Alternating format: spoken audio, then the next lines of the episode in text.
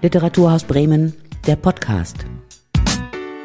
Heute mit Vanessa Geinenbank. Und ich treffe mich zum Videocall mit Jakob Springfeld. Jakob ist Aktivist und Student und hat das Buch Unter Nazis geschrieben. Darin erzählt er von seiner Jugend im sächsischen Zwickau und wie er sich dort nach und nach politisiert hat. Und darüber wollen wir heute reden. Hallo Jakob. Hi, danke für die Einladung. Ja, schön, dass du da bist. Du fängst in deinem Buch damit an, dass du eine relativ unbeschwerte Jugend eigentlich erstmal hattest, aber eben mit einem bitteren Nachgeschmack. Kannst du ein bisschen erzählen, was das bedeutet? Ich glaube, es geht total vielen Menschen so in verschiedensten Orten Deutschlands, dass wenn sie nicht selbst von Diskriminierung oder Hass betroffen sind, so wie mir es natürlich auch ging, bis ich 16, 17 war, dann kann man extrem rechte Strukturen, vielleicht auch den Aufstieg der AfD und all diese ja, Vorgänge ziemlich einfach ausblenden. Und ich habe eigentlich erst im Anschluss bemerkt, wie nah auch damals schon rechter Terror und rechte Gewalt irgendwie an meiner Lebensrealität war. Und im Buch beschreibe ich das unter anderem ein bisschen damit, dass ich ähm, damals verliebt war in eine Mitschülerin in der Grundschule und sie ist tatsächlich neben dem NSU-Kerntrio in Zwickau mit ihrer Familie aufgewachsen. Das heißt, die Wohnung lag genau neben der Wohnung des NSUs, da der NSU in drei verschiedenen Orten Zwickaus untertauchen konnte. Ja, und das fand ich dann auch nochmal im Buchschreibenprozess, auch mit dem Wegzug aus Zwickau irgendwie besonders erschreckend und krass so zu realisieren, wie nah all das an mir war und wie leicht es mir einfach aufgrund meiner Privilegien fiel, all das irgendwie ausblenden zu können. Mhm. Und du erzählst auch von deinem Trompetenlehrer, der auch so ein bisschen so einen bitteren Nachgeschmack hinterlassen hat.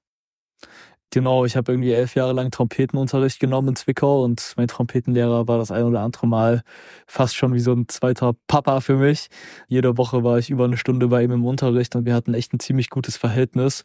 Aber ja, er ist ziemlich in die verschwörungsideologische Szene abgetriftet, hatte mir auch damals im Trompetenunterricht schon das ein oder andere Mal Verschwörungstheorien erzählt. Ich habe das damals nicht wirklich gecheckt und mittlerweile ist der Kontakt leider ganz abgebrochen.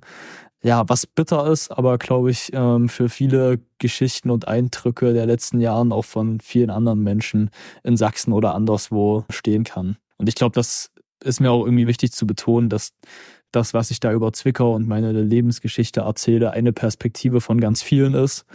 Ich glaube, Viele können sich darin entweder wiedererkennen oder auch gar nicht wiedererkennen. Ich werde das ein oder andere Mal gefragt, wie ich so über Rassismus und Co. in Zwickau denke. Und ich war glücklicherweise nie davon betroffen. Und ich glaube, auch wenn wir jetzt vielleicht in den kommenden Minuten über rechten Hass und rechte Gewalt sprechen, ist es irgendwie wichtig, diesen Unterschied zu benennen, dass ich halt auch meine Klappe halten kann, mich nicht politisch positionieren muss und dann keinen Stress mehr mit Neonazis oder gerechter Gewalt habe. Und viele Menschen in Zwickau, wenn sie von antiqueerer Gewalt oder Rassismus betroffen sind, haben nicht diese Wahl. Ja.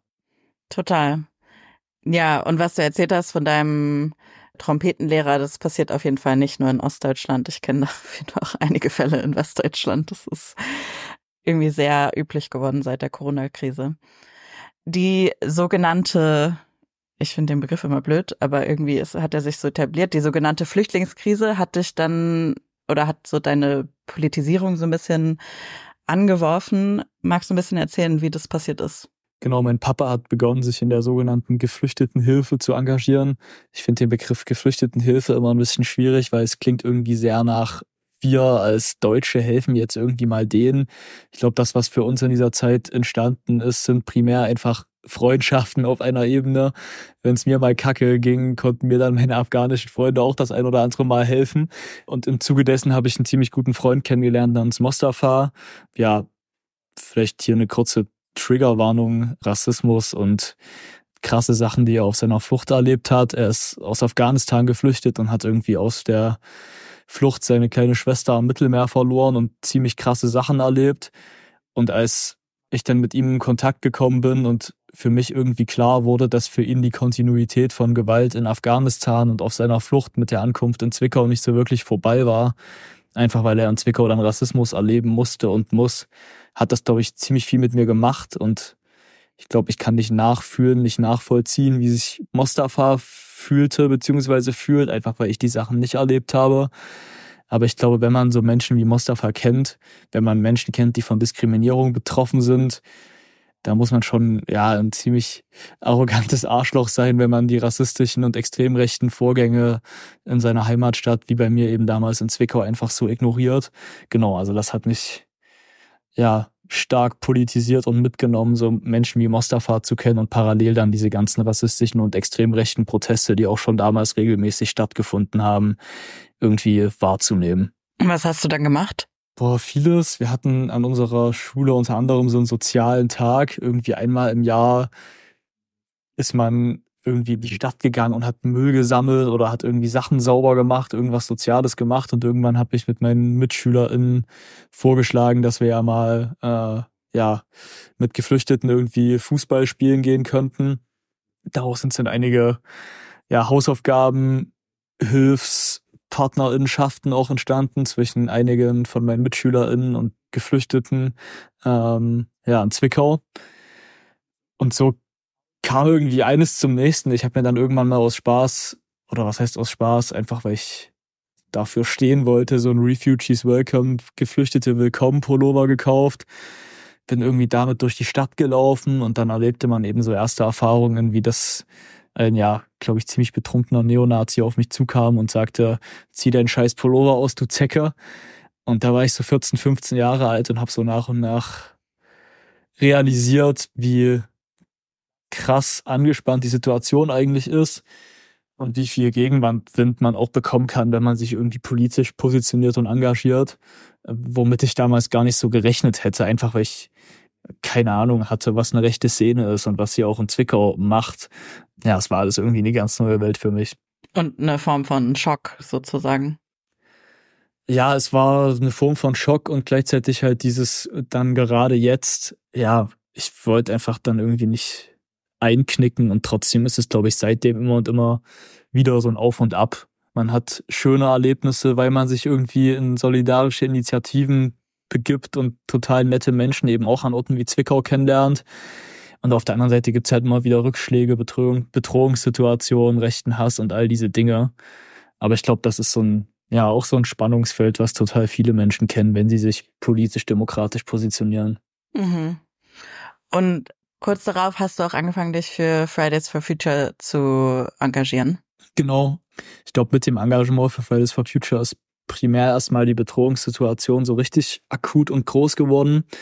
Es war tatsächlich einfach so, wir hatten irgendwie, ich hatte gerade Fahrschul-Crashkurs-Woche und wollte dort irgendwie die Fahrschultheorie machen, als überall Menschen fürs Klima plötzlich auf die Straße gegangen sind. Und ich glaube, es war tatsächlich ein bisschen einfach dieser Hype und dieses da sind zum ersten Mal für ein progressives Thema auch in Sachsen Menschen auf der Straße, die mich irgendwie davon überzeugt haben, mitzumachen. Ich habe mich davor irgendwie nie wirklich groß mit dem Thema auseinandergesetzt gehabt, aber man muss sich auch nicht lange damit auseinandersetzen, um zu checken, dass es irgendwie sinnvoll ist, ähm, Klimaschutz äh, größer zu schreiben, als das bisher so getan oder gemacht wurde und wird. Und dann haben wir eine Ortsgruppe gegründet von Fridays for Future in Zwickau und waren direkt richtig viele Leute, was mir irgendwie gezeigt hat, was auch in einer Stadt wie Zwickau für ein großes Potenzial da ist, um progressive demokratische Politik zu machen. Denn das Schöne war eben damals, die Menschen sind nicht nur in Dresden, Leipzig, Berlin auf die Straßen gegangen, sondern eben auch in Bautzen, Krimmer, Plauen oder äh, Zwickau. Und das war irgendwie für uns im eher ländlicheren Raum ein krasses Zeichen. Wobei man sagen muss, dass Zwickau eine 90.000 Einwohner Innenstadt ist. Also so wirklich ländlich ist es eigentlich gar nicht, aber man fühlt sich manchmal so im Vergleich zu größeren Orten, ja. Ich wollte gerade sagen, also so klein ist Zwickau jetzt auch nicht. Ja, ich glaube, das ist auch das, was ich aktuell bei diesen Lesungen immer wieder so spannend finde. Ich glaube, dadurch, dass wir dort so viel mit rechtem Hass und Co. zu tun hatten. Und dadurch, dass, glaube ich, viele Angebote trotzdem nicht so wirklich vorhanden sind und es sich schon oft trotzdem irgendwie eher dürflich anfühlt, hat man oft das Gefühl, im ländlichen Raum zu sein. Aber wenn man dann irgendwie ans Erzgebirge denkt oder äh, Sächsische Schweiz, was auch immer, und die Geschichten von den Menschen, die dort politisch aktiv sind, hört, dann merkt man, dass es da durchaus natürlich nochmal krasse Gefälle gibt. Hm. Und dass man in einer zumindest etwas größeren Stadt auch vielleicht mit, also andere MitstreiterInnen finden kann oder mehr MitstreiterInnen. Absolut. Und in einer Stadt wie Zwickau gibt es zumindest noch einige viele demokratische Räume von Initiativen, in denen man sich überhaupt vernetzen und sammeln kann. Je ländlicher das wird, desto schwieriger wird es auch mit solchen Räumen. Von daher waren wir, glaube ich, vergleichsweise immer noch irgendwie privilegiert, ja. Ja, Rückzugsräume sind ja auch super wichtig, damit man sich auch sicher fühlt, vor allem wenn man auch angefeindet wird und so. Absolut, ja. Und ich glaube, deswegen ist es auch aktuell so wichtig, dass diese Räume erhalten bleiben. Ich glaube, nicht erst, wenn eine AfD irgendwie mitregieren würde, wären all diese Demokratieinitiativen noch bedrohter als sowieso schon. Auch jetzt sind da schon oft Gelder weggebrochen und es ist für einige Menschen schwerer geworden, sich dort irgendwie zu vernetzen und zu organisieren. Aber auch da freue ich mich irgendwie, dass es auch so Initiativen wie Polylux gibt, die eben versuchen, genossenschaftlich, zivilgesellschaftlich diese Zentren abzusichern und langfristig zu finanzieren, auch falls die AfD in Thüringen oder Sachsen irgendwie mit an die Macht käme. Aber wir hoffen natürlich das Beste und versuchen es zu verhindern. ja, das hoffen wir wirklich. Ähm, du schreibst dann auch, dass du ähm, tatsächlich auch Spaß im Rampenlicht hattest, aber dass es auch eine schnelle Kehrseite gab davon ähm, weil du halt dann schnell bekannt wurdest auch unter den Nazis. Ja, ich glaube, dadurch, dass ich eben damals irgendwie so viel Trompete gespielt habe, irgendwie bei Juden musiziert teilgenommen habe, früher großer Michael Jackson-Fan war und immer vor ganz vielen Leuten Michael Jackson getanzt habe, war so dieses auf einer Demo vor Leuten stehen und Redebeiträge halten trotzdem extrem aufregend, aber vielleicht hat es mich nicht so, ja, angespannt werden lassen, wie vielleicht andere. Ähm, und ich glaube, deswegen habe ich diese Zeit auch primär als sehr schön irgendwie in Erinnerung und gleichzeitig kam eben genau damit irgendwie die größere, das größere Bekanntwerden in der rechten und extrem rechten Szene in Zwickau, was dazu geführt hat, dass genau irgendwann auch ein Neonazi vom dritten Weg einer extrem rechten Kleinstpartei beispielsweise vor der Haustür meiner Eltern und mir damals stande und dort ein Sticker an unseren Briefkasten klebte. Uns wurde damit bewusst, dass die rechte Szene in Zwickau unsere Adresse hat, was ein ziemlich beschissenes Gefühl war. Und genau, und so hat man immer und immer wieder Anfeindungsgeschichten erlebt, musste irgendwie vor Faschos wegrennen und all diese Dinge. Und gleichzeitig war für mich oft das, was zählte, irgendwie das danach. Man hat eine Angstsituation erlebt, man wurde irgendwie bedroht. Und dann hat man sich trotzdem wieder mit seinen Freunden zusammengeschlossen, hat über diese Dinge geredet und wurde manchmal noch mehr zusammengeschweißt durch echt beschissene Situationen. Und ich glaube, das ist das, worauf es echt oft ankommt. Und zur Wahrheit gehört auch dazu, dass es Menschen gibt, die krassere Dinge erlebt haben und nicht einfach so weiter politisch aktiv sein konnten oder können. Ich glaube, all jenen gilt irgendwie meine Solidarität. Aber ich glaube, solange es Orte, zivilgesellschaftliche Orte wie die in Zwickau und in anderen sächsischen kleinen Orten auch gibt, äh, solange ist man irgendwie auch im Jahre 2024 noch nicht verloren in Ostdeutschland oder Deutschland allgemein. Ja, aber gleichzeitig ist das so ein bisschen diese äh, seltsame, seltsam verschobene Messlatte, die du da auch in deinem Buch beschreibst, dass halt eben also natürlich gibt es irgendwie Menschen, denen es viel schlimmer geht und gleichzeitig ist das ja eigentlich auch schon inakzeptabel. Absolut, aber ich glaube, es ist auch einfach ein äh, Schutzmechanismus, um die Sachen, die man auch aktuell so erlebt, irgendwie aushalten zu können. Weil wenn mir jetzt jede Geschichte von Menschen, die rechte Gewalt erleben, so hart wie das klingt, die ich auf der Lesungsreise höre, wenn ich die hundertprozentig an mich ranlassen würde, dann, dann äh, würde ich, glaube ich, komplett verzweifeln und deprimiert auf dem Sofa liegen und keine politische Arbeit mehr machen.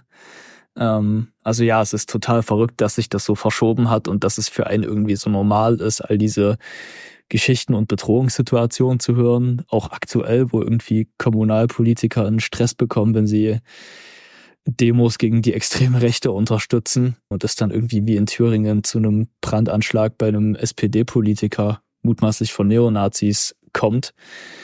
Aber ja, so hart und schlimm wie das klingt, man lernt irgendwie damit umzugehen und man lernt vor allem, dass diese Befürchtungen und Ängste nicht nur auf den eigenen Schultern lasten, sondern dass es ganz viele Menschen gibt, die Angst haben, die Befürchtungen haben und das gibt einem dann trotzdem das ein oder andere Mal ein ganz gutes Gefühl, wenn man so viele Menschen kennenlernt, die diesen Ängsten halt auch irgendwie trotzen. Aber es ist, glaube ich, trotzdem ein Auf und Ab auf jeden Fall. Und irgendwie ein Gefühl der Unmacht, oder? Weil man halt irgendwie, also wenn da halt ein Nazi vor der Tür steht und sozusagen nichts wirklich Straffälliges macht, dann hat man auch das Gefühl so, was, was kann man dagegen überhaupt unternehmen? Ja, also ich glaube, ohnmächtig fühle ich mich aktuell nicht, weil wir halt Protest organisieren, uns zusammenschließen und gerade super viel entsteht. Ich frage mich eher, warum viele Leute diese Ohnmacht einfach so hinnehmen. Also Menschen, die auch Angst haben vor der extremen Rechten, vor dem Rechtsruck, vor irgendwie sozialer Ungleichheit und Co., dass sie diese Ohnmacht wissentlich in Kauf nehmen, ohne den Drang zu haben, sich irgendwo einzusetzen, zu positionieren und mitzumachen. Und ich glaube, für viele Menschen sind die Hürden auch groß und nicht jeder kann sich einfach so irgendwo engagieren und mitmachen. Ich, das will ich in der Art und Weise gar nicht sagen, aber es ist immer noch beunruhigend, auch trotz dieser großen Massenproteste aktuell, dass es Menschen gibt, ja, die das alles irgendwie nicht mitnimmt. aber auch da, wenn man nicht selber von Diskriminierung betroffen ist, dann kann man das halt leicht ausblenden, zumindest wenn es einem vielleicht auch monetär halbwegs gut geht. Und gewissermaßen war es bei mir auch ein Zufall, dass ich durch meinen Papa Mustafa kennengelernt habe. Ohne diese ganzen Dinge wäre das vielleicht auch anders gelaufen, ja. Du schreibst auch, dass die Spuren von Nazis eigentlich in Zwickau mega offensichtlich sind und dass ebenso viele Leute davor die Augen verschließen und dass der NSU dich irgendwie so doll geprägt hat wie keine andere Begebenheit in der jüngeren Geschichte Deutschlands. Kannst du dazu ein bisschen mehr sagen, was ist da die Bedeutung für dich? Ich kann es vielleicht versuchen, anhand von einer Anekdote zu erklären, die ich auch im Buch aufgeschrieben habe. Genau, in Zwickau ist das NSU-Kerntrio jahrelang untergetaucht, hat dort gelebt.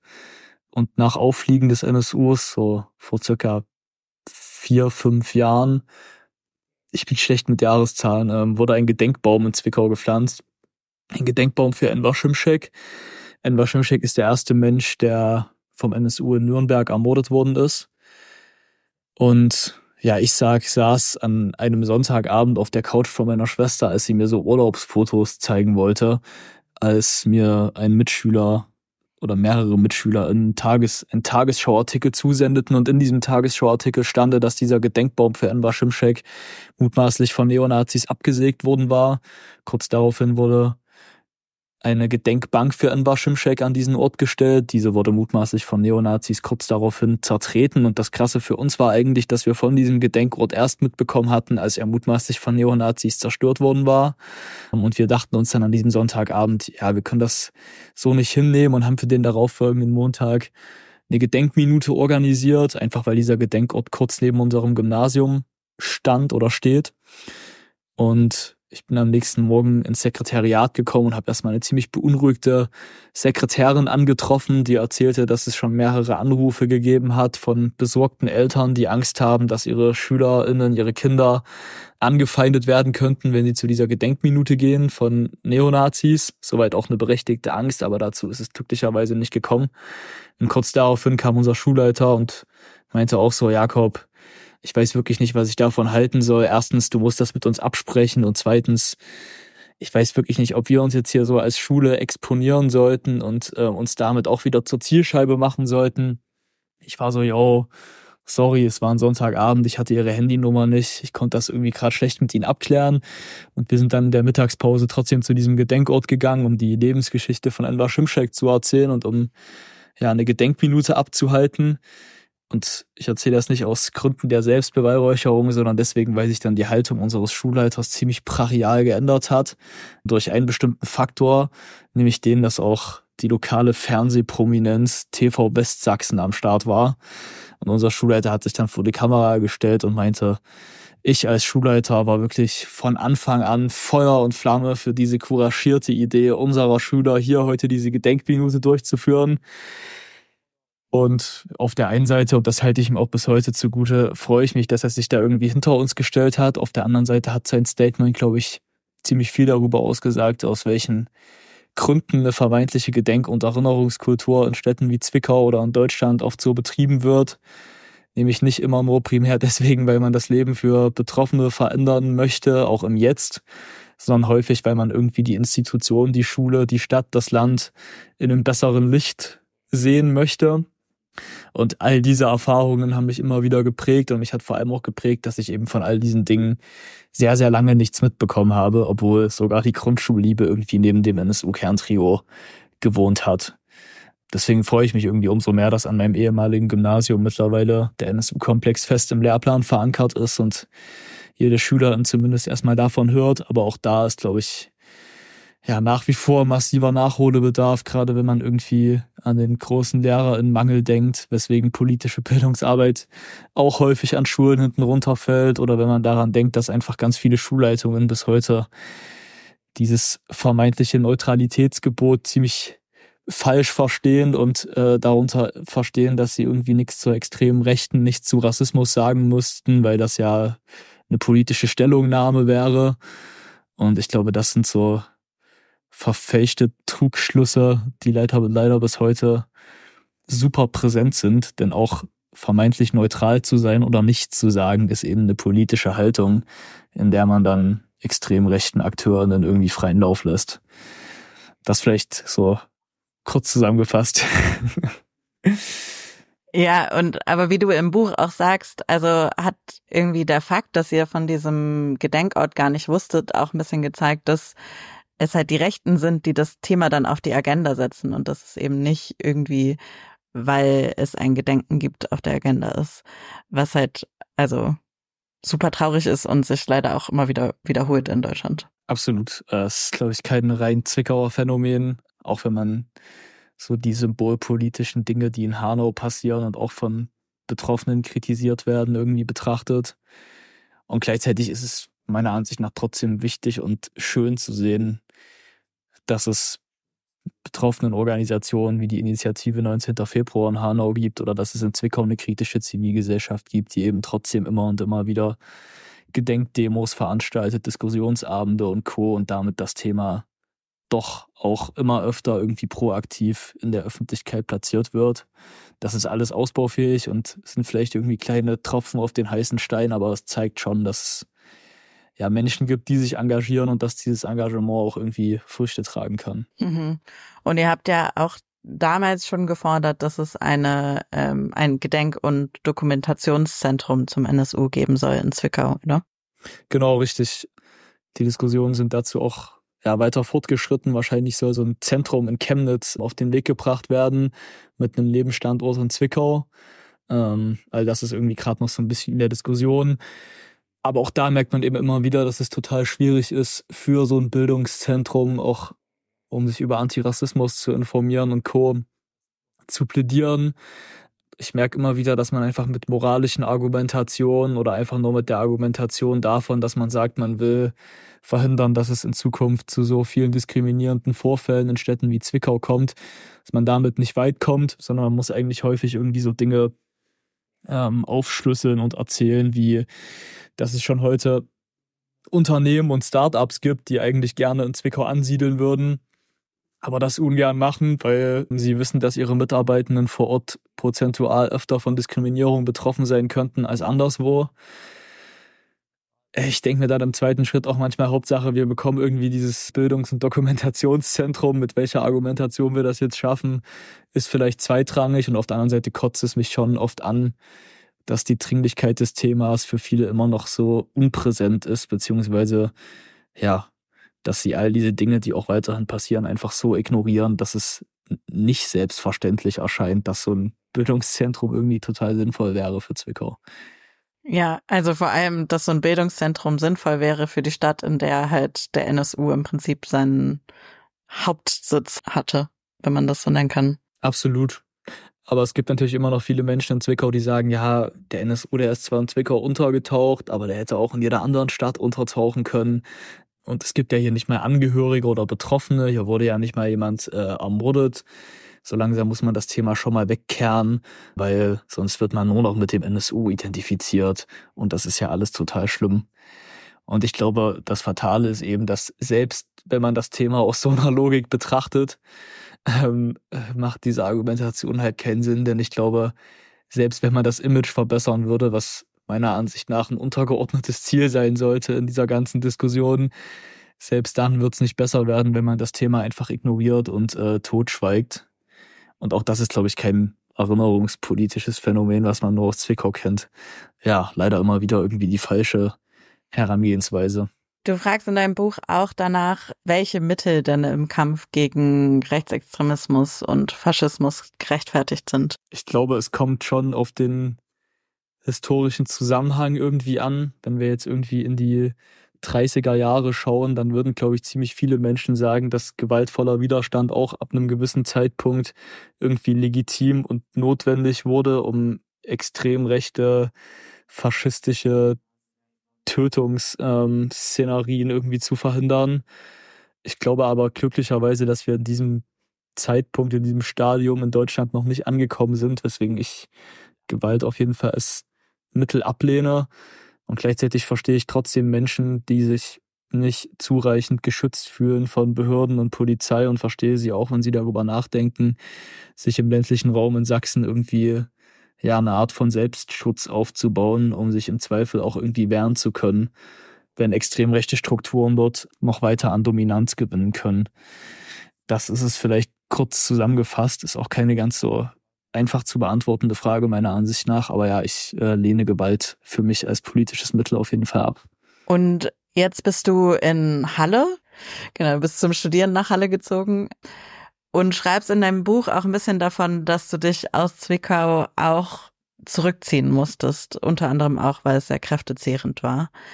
Wie ist es für dich jetzt gerade? Ja, also das mit dem Rückzug hat, glaube ich, nur so semi gut geklappt. Äh, Halle ist so ein bisschen meine anonyme Ruheoase und dort bin ich auch nicht wirklich irgendwie politisch engagiert und aktiv.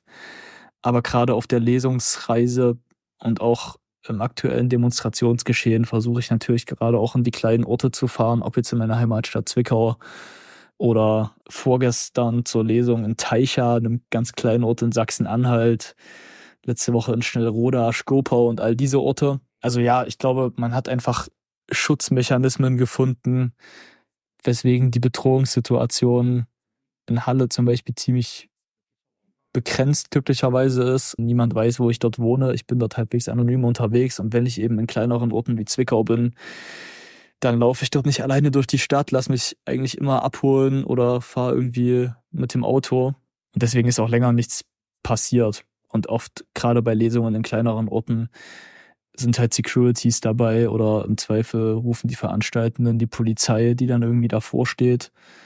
Wie auch vorgestern in Teicha. Genau. Also ich glaube, es tut einfach gut, einen Rückzugsort zu haben. Deswegen geht's mir in Halle doch ziemlich gut, ja. Ich fand ganz schön, dass du geschrieben hast, dass also die Politik, die die Jugend sozusagen macht, nicht mehr monothematisch ist. Und so endest du in deinem Buch auch mit eigentlich ziemlich vielen sehr breit gefächerten Forderungen, so vielleicht ein paar für uns hier erzählen? Also was ist sozusagen deine Wunschvorstellung? Was muss passieren? Boah, das ist immer so schwer zusammengefasst, äh, ja, schwer zusammenzufassen, wo man da irgendwie anfängt. In allererster Linie würde ich mir irgendwie wünschen, dass diejenigen Menschen, das ist, glaube ich, eine sehr minimale Forderung, die vor Ort die Probleme mit extrem rechter und rassistischer Gewalt beschreiben, dass diejenigen nicht mehr als Denunziantinnen oder Nestbeschmutzerinnen abgetan werden würden, ich würde mir in der aktuellen Zeit wünschen, dass PolitikerInnen nicht versuchen, Rechtsruck mit Rechtsruck zu bekämpfen. Ähm, gerade das, was irgendwie auch ein Ministerpräsident Kretschmer in Sachsen macht, wenn er gegen Geflüchtete oder BürgergeldempfängerInnen hetzt, sorgt nicht dafür, dass ihn, dass er mehr gewählt wird, sondern es sorgt dafür, dass Leute trotzdem das Original, nämlich die AfD, wählen und verschiebt den politischen Kurs, die politische Diskussion in noch sozialere Gefilde, was ich sehr, sehr schade und bedauerlich finde. Und es ist auch, das ist halt auch eine Legitimierung von deren, von den Positionen der AfD ist, wenn er die anders wiederholt. Oder andere PolitikerInnen. Ja, absolut. Und das Traurige ist natürlich, dass diese Positionen nicht nur wiederholt werden, sondern dass es eben gerade auf kommunalpolitischer Ebene, auch in meiner Heimatstadt Zwickau, dann so Parteien wie die Freien Wähler, FDP und CDU gibt, die gemeinsam mit der AfD Dinge wie Genderverbote abstimmen und als Gesetz sozusagen für die Stadt durchdrücken. All das wünsche ich mir, dass es nicht passiert und um ein bisschen positiver zu sprechen, ja, ich glaube, wenn das, was auf progressiver Seite in den letzten Jahren so aufgebaut wurde, nämlich antifaschistische demokratische Initiativen, Klimainitiativen, wenn sich all diese Menschen mehr zusammenschließen und sich auch wieder als politische Macht von demokratischer, progressiver Seite erkennen, ähm, dann kann, glaube ich, viel geschehen, wie wir auch irgendwie in den letzten Wochen mit den Massenprotesten sehen konnten. Nur das darf halt einfach bei keinen Leuchtturmaktionen bleiben, sondern wir müssen jetzt halt diesen Ruck aufrechterhalten und dafür sorgen, dass es regelmäßigen Protest auch in den kleinen Orten gibt, dass die kleinen Orte unterstützt werden und dass es auch nicht nur Protest gibt, sondern auch niedrigschwellige Angebote, wie sie leider von extremen Rechten auch in Bundesländern wie Sachsen recht gut geschaffen wurden, wenn sie Hausaufgabenhilfe oder ja, andere Formen von sozialen Treffs in Anführungszeichen organisieren. Ich glaube, ja, wir können das auch. Wir müssen solidarische NachbarInnen-Treffs schaffen, Stammtischabende, bei denen man über Politik spricht, all diese Dinge. Und dann entsteht hoffentlich ein demokratischeres Klima. Und in einigen Orten ist das wirklich super schwierig. An einigen Schulen ist das super schwierig. Man trifft immer wieder Menschen, die sagen, sie würden sich gern politisch positionieren im ländlichen Raum in Sachsen, aber sie trauen sich das gerade aktuell nicht, einfach weil es tolerierte, gewaltbereite Neonazis und Co. vor Ort gibt. Und ich glaube, all jene Menschen, die eigentlich Bock haben, sich zu positionieren oder schon in Demokratieinitiativen aktiv sind, die brauchen eben jetzt ja langfristige Unterstützung. Ob in Form von Anreisen, wenn in einem kleinen Ort eine Demo stattfindet, oder in Form von Geld oder ja, einfach langfristiger Kontaktaufnahme, die mit diesen Menschen gemacht wird. Äh, ich glaube, da gibt es viele verschiedene Möglichkeiten und all diese Möglichkeiten sollten wir irgendwie in Betracht ziehen und jetzt dranbleiben, auch wenn das oft leichter gesagt als getan ist. Ja, das ist doch mal ein gutes Schlusswort. Vielen Dank, Jakob, dass du dir die Zeit genommen hast. Danke dir, hat Spaß gemacht. und wer mehr von Jakob lesen will, der kann sich unter Nazis holen. Es ist im Quadriga Verlag erschienen. Das war Literaturhaus Bremen, der Podcast.